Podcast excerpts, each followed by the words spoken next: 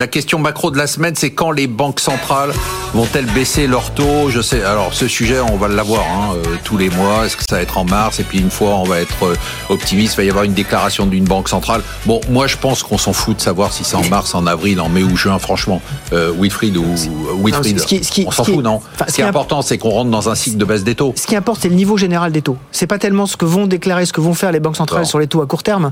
C'est où est-ce qu'on va sur le, sur le niveau général des taux? Ce qui est très intéressant sur ce début d'année, c'est qu'on a... C'est quoi les anticipations aujourd'hui? En fait, les anticipations aujourd'hui sont des baisses de taux euh, à peu près euh, 1,25% euh, sur l'année. Euh, sur l'année. Aux États-Unis et en Europe. Aux États-Unis et en Europe et à partir de à partir d'avril, on va dire pour pour la pour la banque centrale pour la banque centrale américaine et probablement à partir d'avril ou de mai pour la banque centrale européenne.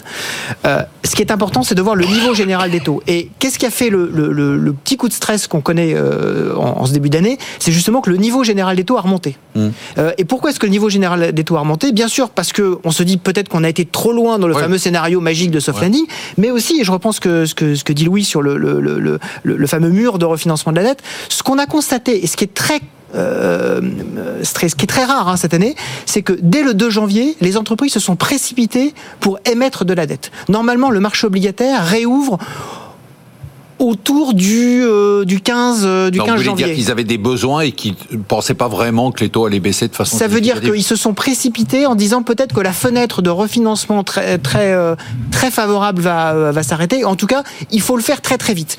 Et moi, ce qui m'a beaucoup marqué, c'est que ça a été coïncident avec cette remontée générale des taux. Et le scénario de la croissance mondiale et le scénario d'ailleurs des marchés mondiaux va beaucoup dépendre du niveau général des taux. Moi, je pense que les taux vont en fin d'année baisser très fortement.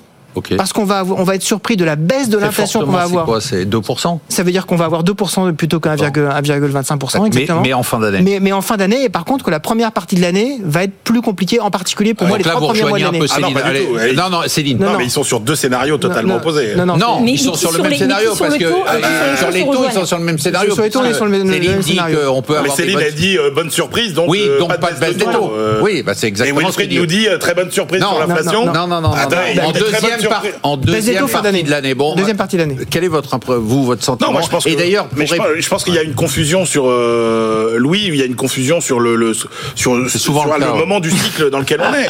Car vous êtes tous là à parler de de bah landing, machin et tout. Bah mais d'où on est en phase bah de landing D'où vous pensez qu'on est en fin de cycle Qu'est-ce qui vous permet de dire qu'on est en fin de cycle bah oui. Du tout en fin de cycle. On est plutôt dans un dans un trou d'air de, de, milieu de cycle.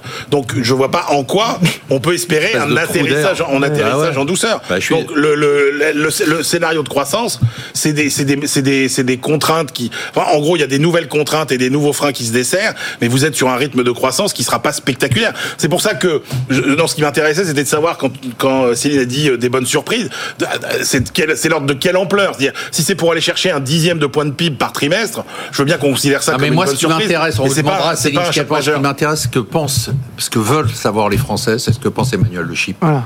La baisse des taux. Bah, la baisse des taux. On a l'émission pour ça. Il y a, quand même, il y a quand même quasiment 150 baisses de taux qui sont attendues cette année. 150 baisses, c'est 150 points de baisse de taux. il y a 150 mouvements de baisse de taux qui sont attendus dans, le monde cette année. Donc ça fait quand même une tendance assez forte. Moi, je suis d'accord avec vous sur le fait. Alors, je suis d'accord sur le fait avec vous que le signal le plus important, c'est la hausse terminée ou pas? Euh, oui.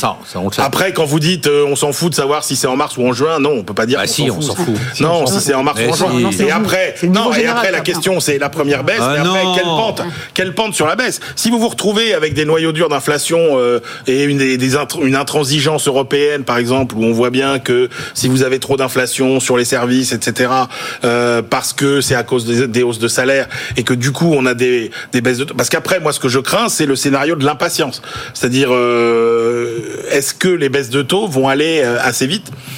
C'est pas c'est là là aussi ça peut provoquer des déceptions. Céline, vous ne voyez pas de baisse de taux au début de l'année Voilà et par contre je pense que le timing va être euh, très important. Ah, Contrairement à ce que, vous disiez, je pense que ça sera important parce qu'effectivement le point d'arrivée, on est d'accord, il va être bas à la fin de l'année 2024. mais, le, timing, il est important parce que si au début on est haut pendant plus longtemps que ce qu'on pense, du coup, franchement, on s'en fout. Les marchés, non Parce que les marchés, vont pas aimer. Mais je parle pas de marché, là, la première partie, c'est l'économie. Mais si, mais si, mais si, c'est important, mais si, parce que ça a un impact, parce que derrière l'économie, elle est impactée. Parce que si on a des taux qui sont plus élevés pour plus longtemps, comme on le disait tout à l'heure, au bout d'un moment, le resserrement monétaire finit par avoir un impact. Pendant le premier semestre, on est quasiment tous d'accord dessus. Et donc pour moi, au début, ça bouge pas beaucoup, mais par contre, après, comme on va avoir un problème, là, ça va beaucoup baisser. Et c'est le timing très rapidement, parce que vous avez déjà beaucoup parlé. Moi, je pense que c'est pas le timing qui importe. Je pense que c'est la raison pour laquelle les banques centrales vont baisser. Et si euh, elles baissent massivement et tôt, c'est parce qu'on sera rentré en récession.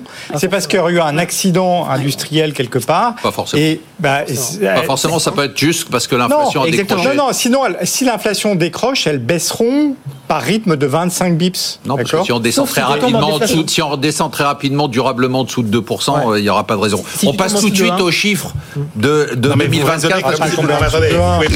Vous ne pouvez pas raisonner comme si le monde n'avait pas changé depuis avant la crise sanitaire. C'est-à-dire que la déflation, moi je veux bien, mais il y a quand même aujourd'hui des remparts puissants euh, à la déflation qu'on connaissait avant la, crise sanitaire. Euh, tout, tout, tout ce qui touche le commerce mondial, tout ce qui touche la sécurisation des, des, des, des circuits d'approvisionnement, tout ce qui touche l'énergie, tout ce qui touche la transition écologique, etc., c'est quand même des, des choses qui nous garantissent des pressions déflationnistes ah, qu'on a connues pendant 20 ans.